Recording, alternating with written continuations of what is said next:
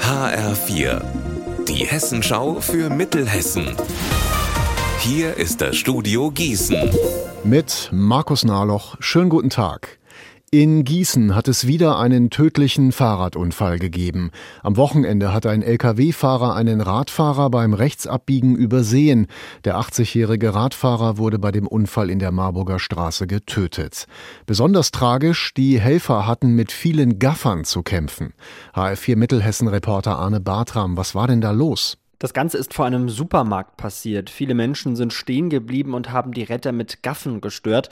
So sehr, dass extra Planen und Feuerwehrautos dazugeholt wurden, um die Sicht zu versperren. Solche Unfälle passieren leider immer wieder, hat mir Walter Lenz gesagt. Er ist Vorsitzender des Gießener Fahrradclubs ADFC.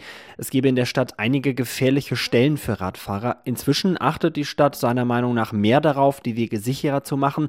Aber jahrzehntelang wurden die Städte eben für Autos gebaut und das zu ändern, das sei jetzt ein längerer Prozess. Die Polizei, die sucht übrigens noch Zeugen, um den Unfall genau aufklären zu können.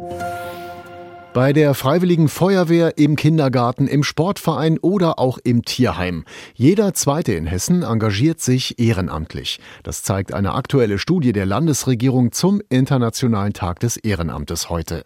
Alle, die sich noch nicht engagieren, das aber gern wollen, können sich zum Beispiel online beim Freiwilligenzentrum Mittelhessen in Wetzlar informieren. Monika Haug ist dort für die Freiwilligenbörse zuständig und sie hat uns gesagt, wie das geht und was man dazu so braucht. Sie können da eingeben, äh, mit welcher Zielgruppe Sie etwas ehrenamtlich machen möchten, was Ihre Kenntnisse und Fähigkeiten sind, in welchem Umkreis Sie tätig werden möchten, wie viel Zeit Sie zur Verfügung haben. Und dann bekommt man eben verschiedene ehrenamtliche Tätigkeiten gezeigt und kann dann nochmal auswählen, was sagt mir da jetzt zu.